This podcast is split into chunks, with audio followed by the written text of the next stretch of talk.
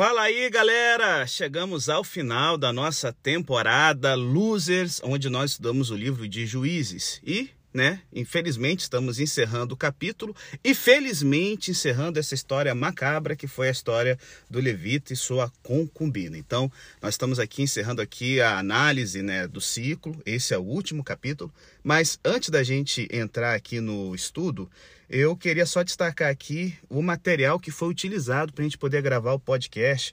Caso você queira comprar, queira adquirir para seu conhecimento e tudo mais. Bom, é basicamente todos os episódios foram gravados baseados. É, serviu como ter literalmente roteiro de leitura. Eu fiquei encantado com o livro de George Schwab, Reto aos seus próprios olhos: Como pregar o evangelho no livro de Juízes. Livro fantástico da editora Cultura Cristã vale a pena comprar, adquirir, ter. É, é, basicamente, 90% do nosso podcast foi ler esse livro fantástico, tá certo? E fica a dica também, alguns capítulos, principalmente esse ciclo aqui, é, a gente utilizou o Timothy Keller com o seu Juízes tem mensagem para você que também é fantástico. Então, fica a dica aí de dois livros maravilhosos que serviram para a gente nessa saga. Eu quero pedir um favor para você.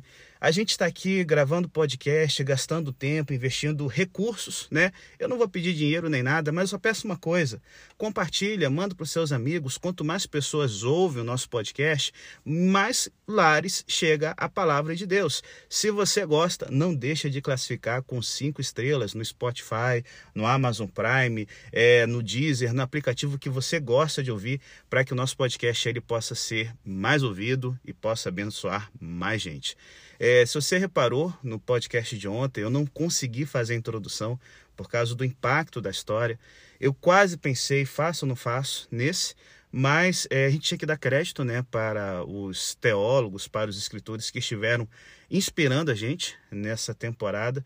Então, não poderia deixar aqui de destacar essas duas sugestões de leitura que estiveram comigo nessa jornada aqui. Então, depois da vinheta, vamos para é, a reta final dessa história triste, mas que é um alerta para a gente do que acontece quando cada um faz o que é reto aos seus próprios olhos.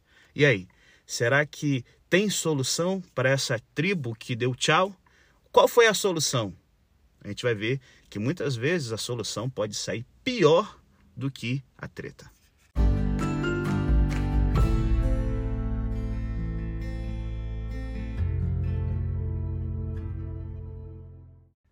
Os homens de Israel haviam feito um juramento em Mispá quando se reuniram para ouvir a história do Levita e decretar juízo sobre Gibeá. Foi um juramento severo. Nenhum de nós dará sua filha em casamento a um benjamita. É assim que o capítulo 21 começa. E isso criou um grande problema para os israelitas. Eles haviam matado todas as mulheres benjamitas e não poderiam dar suas filhas em casamento aos 600 sobreviventes. Portanto, estava exterminando uma tribo inteira como lamentaram para Deus. Por que teria de faltar hoje uma tribo Israel, ó Senhor? Só que não foi Deus, cara, foram vocês, animais. É incrível que tenham chorado amargamente perante Deus, perguntando por que aconteceu isso, como se a culpa fosse de Jeová. A situação foi causada pelo juramento severo que fizeram, seguido do massacre imposto aos seus irmãos e irmãs, as mulheres benjamitas, vítimas de, de tanto desse exército imbecil quanto de uma tribo que valoriza estupradores, amigo. Vítimas em dobro. Esses caras sabiam muito bem por que isso aconteceu. No entanto, é mais fácil culpar Deus do que fazer uma autorreflexão. Como não há autoexame, não se tem como aprender com o erro. Quando constroem um altar e oferecem sacrifícios, fazem outro juramento imprudente.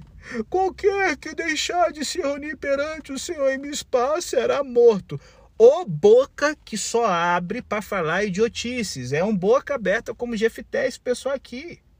Depois de conversarem sobre o problema, algum gênio com J de jegue descobre que ninguém de Jabes de Gileade havia ido ao acampamento para a assembleia, entre aspas, solene.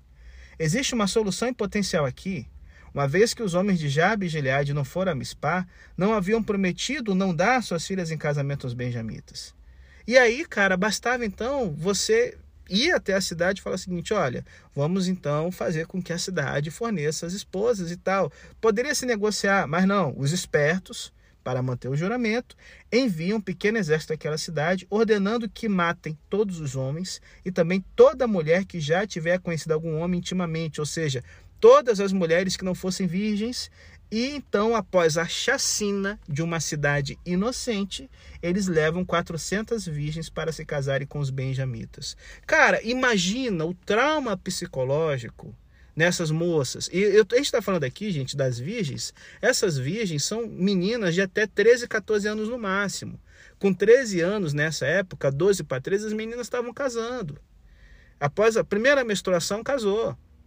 Então, assim, é, é, é, ainda assim, esses canalhas descobrem que não havia mulheres suficientes para os 600 benjamitas restantes. E novamente o povo lamentou, pois o Senhor, o Senhor havia aberto uma rachadura entre as tribos de Israel. O Senhor, certo? Mais uma vez mencionam o erro causado pelo juramento. E então outra solução se apresenta. Ah, um outro jegue né, um gênio com um J enorme de jegue, de jumento, tem uma ideia fantástica. A todo ano se realiza festa ao Senhor nas proximidades de Siló. Então, eu tenho uma ideia. Vamos ordenar aos benjamitas para se esconderem nas vinhas, e cada um sairá e raptará uma mulher das moças de Siló. Novamente, se são virgens, são jovenzinhas, adolescentezinhas, de 12, 13 anos de idade. A engenhosidade do plano é que, porque as moças foram raptadas, os pais não quebrariam o juramento, pois não lhes destes vossas filhas. Elas foram raptadas, é diferente de serem entregas num contrato de casamento de boas. E assim fizeram os benjamitas. A assembleia que se reuniu para fazer justiça a uma mulher estuprada e morta acaba planejando e executando a matança das mulheres inocentes de toda uma tribo a matança de uma cidade inteira inocente, além do rapto de moças de duas cidades israelitas, Siló e Jabes. E todo mundo volta para casa feliz, menos as mulheres solteiras de Jabes e Leade e Siló. Gente, soluções que causam problemas, meu Deus, idiotice ao nível máximo. O narrador aqui deixa claro mais uma vez que aquele povo não tinha um rei dado por Deus, cada um fazia o que parecia certo. Do começo ao fim dos dois últimos capítulos de Juízes, Israel não busca orientação do Senhor. Os israelitas ignoram sua palavra e somente o consultam no tabernáculo depois, depois de tomarem uma decisão estúpida, errada, idiota. E vemos aqui uma cultura, gente, funcionalmente pagã funcionalmente pagã. Bota isso na sua mente. Essa cultura é a cultura pagã. Por quê? Na melhor das hipóteses, as decisões são baseadas no raciocínio humano e, na pior, são tomadas às pressas e com base na vingança. Cada passo de Israel é dado com a intenção de eliminar o mal e resolver o problema gerado pelo comportamento anterior. Cada passo, como a gente vê, causa problemas ainda maiores. Deus serve apenas para levar a culpa pelos seus erros. Esse é o engano de aplicarmos soluções humanas ao que é essencialmente um problema espiritual. O problema intratável, falando da perspectiva humana do mal. Nenhuma campanha militar ou política governamental resolve um problema que habita no coração humano e brota do coração humano. Somente um avivamento de fé em Deus resolve a questão. Mas Israel nunca reconheceu que estava debaixo da opressão e escravidão, como se estivesse sob a tirania de um carrasco estrangeiro. Viviam na escuridão espiritual, mas nunca perceberam isso. Esses capítulos aqui retratam como as sociedades não centradas em Deus funcionam adoram algo que não é o Deus verdadeiro, decidem o que parece correto, lógico e razoável aos próprios olhos, perguntam-se por que as coisas nunca melhoram e finalmente argumentam que Deus, caso ele exista mesmo, não se importa muito com as pessoas. Obviamente, esse também é um retrato do povo de Deus, que hoje é a igreja. Nenhum pagão foi culpado de opressão, estupro, matança, carnificina e sequestro aqui. Tudo foi obra de israelitas. No livro de Juízes inteiro, especialmente no final dele, o pior inimigo de Israel é Israel. Muitas vezes, infelizmente, a mesma conclusão se aplica ao povo de Deus hoje. Gente, nenhum outro livro do Antigo Testamento oferece à igreja atual um espelho tão revelador quanto Juízes. Esse livro é um alerta para a igreja agonizante e seus próprios feitos egoístas. Em vez de atender ao chamado de líderes verdadeiramente cristãos e permitir que Jesus Cristo seja Senhor da igreja, congregações e seus líderes ao redor do mundo fazem o que é correto aos seus próprios olhos. É muito fácil culpar os outros pela fraqueza da igreja. Analisamos as culturas ao nosso redor, que vivem de modo tão diferente do nosso, e nos convidam a segui-las. Perguntamos-nos por que Deus não nos dá unidade ou não nos manda o avivamento. Analisamos tudo e todos, menos a nós mesmos. Todavia, esse capítulo de Juízes, esses capítulos tenebrosos nos forçam a fazer exatamente isso. Olhar para o fundo do nosso coração e se perguntar: até quando continuaremos sendo idiotas que fazem apenas, apenas aquilo que dá na telha, apenas aquilo que acorreta os próprios olhos? E aí, gente, aqui nós temos o clamor do rei pelo qual nós precisamos. O livro de Juízes também nos mostra que, embora sejamos o problema, não podemos ser a nossa própria solução. Você não é a solução do seu problema. Sai de autoajuda, gente. Temos de encontrar um rei, exatamente como Israel fez. O cristão não vive de autoajuda, ele vive de ajuda do alto. Alguns comentaristas acham que o autor de Juízes é um apologista do rei Davi, e eu até já mostrei como que os capítulos vão sendo construídos para demonstrar a importância de um rei, sabe, segundo o coração de Deus, de dar apoio para quem Deus está levantando. É como se ele dissesse aqui: reparem na insuficiência da natureza humana. Precisamos de mais do que esses comandantes militares carismáticos e esporádicos. Precisamos de um rei permanente. Pode ser sim que o autor esteja aqui querendo promover Davi, mas de qualquer forma ele demonstra poderosamente a insuficiência da natureza humana. O livro de Juízes não é um livro de virtudes ou uma série de exemplos morais. Os juízes são apenas heróis da fé. O heroísmo deles reside unicamente no fato de confiar em que Deus trabalharia por eles, neles e por meio deles, do que eram, e que ele os usaria em sua graça para resgatar seu povo igualmente imperfeito. O autor nos convence de que precisamos de um Salvador. Mas de que tipo? Talvez Deus esteja usando o autor de juízes para nos mostrar realidades que estão além das intenções conscientes e deliberadas desse autor. Deus nos mostrou que precisamos de um libertador. Porém, no fim do livro, nos perguntamos se um simples rei ou governante humano dará conta do recado. As histórias de 1 e 2 Reis e de 1 e 2 Crônicas apresentam uma longa relação de reis humanos que, na melhor das hipóteses, não levaram o povo a amar e obedecer mais a Deus, e, na pior delas, afastaram-no ainda mais desses alvos. Ao terminar a leitura desses livros, descobrimos que precisamos de alguém mais poderoso que o rei Davi. Em primeiro lugar, quando chegamos ao fim de Juízes, especialmente na vida de Sansão, notamos que precisamos de um libertador que venha sem ser chamado, uma vez que os seres humanos não estão buscando a Deus de verdade. Não seremos capazes de fazer a escolha, ele terá de nos escolher. Em segundo lugar, entendemos que esse libertador terá de fazer tudo sozinho, pois não temos nada com que contribuir para a nossa salvação. Em terceiro lugar, deparamos com uma alusão misteriosa ao fato de que esse libertador nos salvará por meio da fraqueza, de uma derrota vitoriosa, por intermédio de sua morte e não apenas de sua vida. Em quarto lugar, precisamos de um rei que possa eliminar o mal do nosso coração e não apenas da nossa sociedade. Certamente o autor de Juízes falou com mais verdade e sabedoria do que tinha em mente. Precisamos de um rei, porém um rei mais extraordinário e com maior poder de libertação do que qualquer ser humano. Na verdade, é o salmista que enxerga além do horizonte no Salmo 96. Alegrem-se os céus e regozije-se a terra, ruja o mar e tudo que nele existe. Exulte o campo e tudo que nele há. Então todas as árvores do bosque cantarão de júbilo, elas cantarão na presença do Senhor, porque ele vem. Ele vem julgar a terra e julgará o mundo com justiça e os povos com fidelidade. Nessa passagem, o verbo julgar é usado em seu sentido original de governar com justiça. O salmista entende que quando o verdadeiro juiz e rei voltar, toda a natureza, a natureza humana, finalmente florescerá e alcançará paz e plenitude, mas não até ele retornar.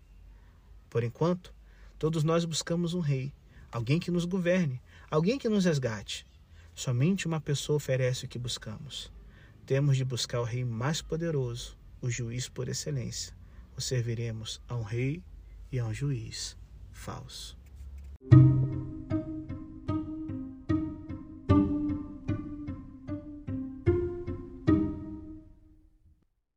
Pastor, depois de ver essa história bizarra, onde as pessoas erram vez após vez, o que significa tudo isso?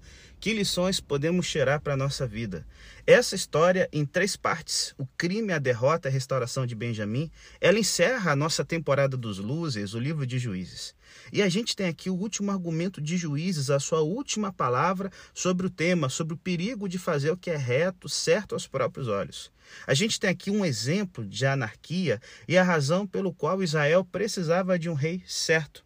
Então, vamos ver aqui como isso se aplica como apologia a Davi no período em que o livro foi composto. Bom, a gente já falou várias vezes aqui no nosso podcast sobre como várias vezes aqui a gente pode contrastar o governo de Saul com o de Davi e os golpes mais claros e inegáveis contra Saul são encontrados nesse ciclo. Acima de tudo, a cidade de Gibeá é famosa por ser a cidade natal de Saul, certo? Então, assim, é, é, é interessante que a gente também pode ver a graça de Deus. A pior cidade, o lugar onde aconteceu o pior crime da história, é o lugar onde Deus também faz um ponto de partida na história de Israel aonde tudo deu ruim, porque cada um fazia o que era certo aos seus próprios olhos, é nesse lugar que Deus então começa a colocar um cabeça que possa salvar o seu povo, que possa governar o seu povo com justiça, né? Só que infelizmente a gente já percebeu que não deu muito certo, né? O lar de Saul era Gibeá e lá em 1 Samuel, a gente percebe de que quando Saul ele foi ungido rei, alguns filhos de Belial disseram: "Como poderá esse homem salvar-nos?" É, infelizmente Gibeá ainda continua aterrorizada pelos filhos de, de Belial.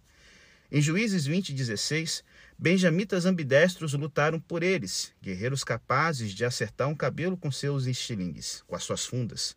Isso descrevia também os companheiros de Saul, como evidencia 1 Crônicas 12, verso 2. O conto sobre o pecado de Gibeá é um conto sobre Saul, seus companheiros, sua cidade e a história de sua família. E isso aqui, gente, é um forte argumento da polêmica contra Saul em Juízes. Imagine o partido de Esbozete tentando zombar de Davi por causa de sua descendência moabita. É o sujo falando do mal lavado, porque Saul tem um histórico muito mais vulnerável. E, imediatamente, né, é, ao que a gente citou aqui, segue o relato da cidade de Jabes de Gileade sendo sitiada em 1 Samuel 11. Se em 1 Samuel 10 temos os filhos de Belial, em 1 Samuel 11, Jabes de Gileade é sitiada pelos amonitas. Talvez o leitor experimente um déjà vu a essa altura, já que Israel havia sitiado essa cidade para fornecer algumas esposas aos benjamitas, que faz mais um vínculo com os primeiros anos de Saul.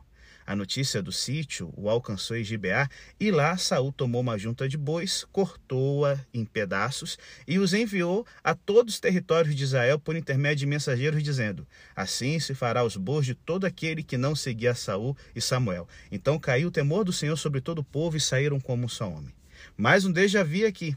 O levita desmembrou sua concubina e Saul cortou em pedaços os bois e enviou as partes a todo o território de Israel. Em ambos os casos, Israel respondeu como um só homem. Jabe Gileade estava próxima de Saul e Saul salvou a cidade. Seus cidadãos foram os homens que o enterraram. Davi tentou conquistar seu apoio após a morte de Saul. Talvez isso tenha sido um lembrete de que a lealdade à tribo de Saul nem sempre fora boa para a cidade. E o levita estava muito melhor em Belém. Lá ele foi bem tratado. Mas na cidade natal de Saul, ele foi tratado de forma abominável. Belém, gente, é a cidade natal de Davi. Essa história é a segunda da trilogia de Belém, a terceira sendo o livro de Ruth. Ela destaca a depravação de Gibeá. Ruth ressalta a piedade pacífica do Senhor em Belém. A mensagem política de Juízes é essa aqui. O que você prefere, Israel? Os valores de Gibeá ou de Belém? Que sociedade você quer ver refletida em sua liderança? E além de retratar a superioridade da cidade de Davi sobre a de Saul, o texto contrasta também as tribos de Judá e Benjamim. Lembre-se do relato de Sodoma em Gênesis 19. Lá fogo e enxofre caíram do céu sobre a cidade o exército angelical celestial, dos quais é, é, eles foram lá né, é, é salvar Ló e suas filhas, destruiu a cidade. Nesse paralelo da história em Juízes 19, a obra da Assembleia Divina dos Anjos, a Corte Celestial, é realizada pela tribo de Judá. É Judá que o Senhor escolhe para liderar Israel na batalha. Todo Israel se uniu sob Judá, com exceção de Benjamim. Judá julga Benjamim. Então, um dos temas do capítulo 20 é a ousadia de Benjamim. Os benjamitas são retratados como adversários muito difíceis de se vencer. Todo Israel deve lutar contra eles e no início tudo indicava que Israel seria derrotado. Por fim, porém, os benjamitas foram derrotados e no último capítulo, as últimas palavras de Juízes se preocupam com a reconciliação e restauração. Eles são durões, são competentes naquilo que fazem, mas quando precisam enfrentar todo Israel, eles perdem. Então, a mensagem é: Benjamim, você quase destruiu a si mesmo anteriormente enfrentando Israel. Esta é a hora da união. Precisamos de suas habilidades para lutar contra os filisteus agora. Venha, una-se a nós. Só que não é só para esse público que o livro é escrito. Nós temos também né, o Deuteronômio como um pano de fundo dos livros históricos da Bíblia, e Deuteronômio promete bênçãos e maldições a Israel na base de sua obediência ou desobediência à aliança. Há mandamentos específicos que são violados em juízes e o leitor é informado sobre as consequências. Essa história parece ser uma ilustração especialmente de Deuteronômio 12:8, em que diz: Não procedereis em nada segundo estamos fazendo aqui, cada qual tudo que bem parece aos seus olhos. Em Juízes 19, 25, os homens de Gibeá não quiseram ouvir. Isso lembra muito Deuteronômio 13:8, que diz o que Israel deve fazer com a pessoa que promove outros deuses. Um pouco mais adiante, Deuteronômio 13, 13, filhos de Belial são mencionados. Uma cidade que defende a adoração de outros deuses deve ser completamente destruída. Em Deuteronômio 22, 21, uma noiva que o noivo descobre não ser virgem deve ser morta por ter cometido loucuras na casa de seu pai. Essa é a linguagem que o homem mais velho usou para convencer os homens de Gibeá em Juízes 19, 23. Não façais tal loucura. E o que tudo isso significa, gente? A linguagem já usada para descrever idolatria que promove herem, que é a destruição, é o termo empregado para descrever os trajes morais e éticos, e é a mesma linguagem usada para descrever a licenciosidade sexual que acaba em pena de morte aqui também é utilizada. Assim, o mal de Gibeá merece ser erradicado como o mal da idolatria. Existem outros males além da idolatria que também exigem essa reação. Os aspectos sociais e éticos da lei também são importantes. É o Senhor que aplicou a lei aqui, quando Israel se levantou em ira contra Benjamim. Em Deuteronômio, o não cumprimento da aliança traz maldição do Senhor, e isso é retratado no capítulo 20 de Juízes. Dessa vez, o que está em questão não é a adoração de outro Deus, mas a traição das leis éticas tão centrais de Deuteronômio. Contra Benjamim, Israel cumpre as exigências cultuais de Deuteronômio, adorando no local central que Deus providenciou no tabernáculo. E assim, gente, Assim como em Josué 22, as tribos de Ruben, Gad e Manassés, na Transjordânia, constroem um altar não autorizado para o Senhor na margem leste do Jordão e quase começa uma guerra civil porque há uma preocupação de que eles sejam os cananeus e Finéias vai lá né, confrontá-los e tentar ali chegar a um acordo, a gente tem também aqui Finéias novamente levando o povo a ter um compromisso de erradicar o mal no meio de Israel. Então, assim, em várias fases da história, quando a perspectiva de Deuteronômio se tornava necessária, essa história pode ter ajudado a manter Israel no caminho certo. Para as reformas de Josias, ela ensina que, mesmo que a justiça prevaleça no fim, o processo pode ser muito custoso e doloroso, mas que o resultado vale o preço, com certeza vale. E é também esse tipo de coisa que acontece na ausência de liderança. Apesar do Senhor ser consultado no capítulo 20, ele não diz nada para incentivar a violência do capítulo 21 contra Jabe, Gileade e Siló. Israel precisava de um rei, e todas as regulamentações que definem o rei do Deuteronômio representavam uma necessidade urgente. E aí você vai pensar, pastor, para encerrar aqui o podcast, como essa história aqui se aplica a gente hoje? Gente, além de Hebreus 11, Outra hermenêutica que pode ser aplicada aqui é a de Paulo em 1 Coríntios 10. Aqui ele afirma que as histórias como essa foram documentadas como advertência à igreja. Quais advertências que encontramos para os dias de hoje? Uma lição para a igreja que a prática ética e pública da justiça é importante e deve ser uma prioridade. Não basta observar a forma correta da adoração, não basta dizer o nome do Senhor e seguir o ritual certo. Precisamos internalizar seu caráter e nos comportar de forma que dê testemunho de sua santidade. Um desafio para a igreja é esse. Você é tão ortodoxo em sua teologia, mas você é um ímpio em sua prática, um verdadeiro herege? Hum o comportamento correto, ortopraxia, é tão importante quanto a crença correta, a ortodoxia. Abandonar o comportamento correto transforma a crença em hipocrisia e a tira o torna desprovida de poder. Como diz 2 Coríntios 4, 2, rejeitamos as coisas que por vergonhosas se ocultam. Mostre-me um cristão que se comporta como se o fim justificasse os meios, e eu lhe mostrarei um dissimulador hipócrita. Em 1 Coríntios 5 e 2, Paulo confronta a igreja com uma acusação de desvio sexual. A igreja de Corinto estava se comportando como um Benjamim, apoiando arrogantemente o malfeitor. Paulo cita a ordem de Deuteronômio de apedrejar a pessoa imoral e a usa para justificar a excomunhão de cristãos que não se arrependem. Em termos espirituais, uma igreja vibrante deve agir como agiu Israel contra Gibeá. Ela deve expurgar o mal. Nós não derramamos mais sangue para honrar Deus, mas insistimos que os membros da igreja representem Cristo em suas vidas. Não disciplinar uma pessoa quanto mais significa impedir a expurgação do mal. Às vezes, a disciplina na igreja é praticada sem o amor e a sensibilidade para com as necessidades espirituais do ofensor, principalmente quando o ofensor não está é, sendo realmente é, é, de coração duro, mas sinceramente discorda com o juízo ali da comissão da igreja. Tenha cuidado ao aplicá-la. Lembre-se de Juízes 20, de como o povo de Deus chorou quando o zelo pela disciplina adquiriu vida própria e acabou prejudicando a nação em vez de curá-la. Veja como a guerra que começou sob os auspícios de Deus rapidamente o perdeu de vista e, desenfreada, acabou profanando seu santuário, no capítulo 21. Nós cristãos podemos começar com o zelo santo é, é, para causar uma mudança na nossa sociedade. Às vezes chamamos isso de limpar a casa. Mas em que momento perdemos de vista nosso Pai Celestial e acabamos fazendo apenas o que é certo aos nossos próprios olhos, tramando e agindo como partidários seculares? Hum, existe algo de ridículo em nosso testemunho, dando ao mundo uma causa justa para rir de nós e condenar-nos, condenarmos né, como hipócritas? Pense nisso.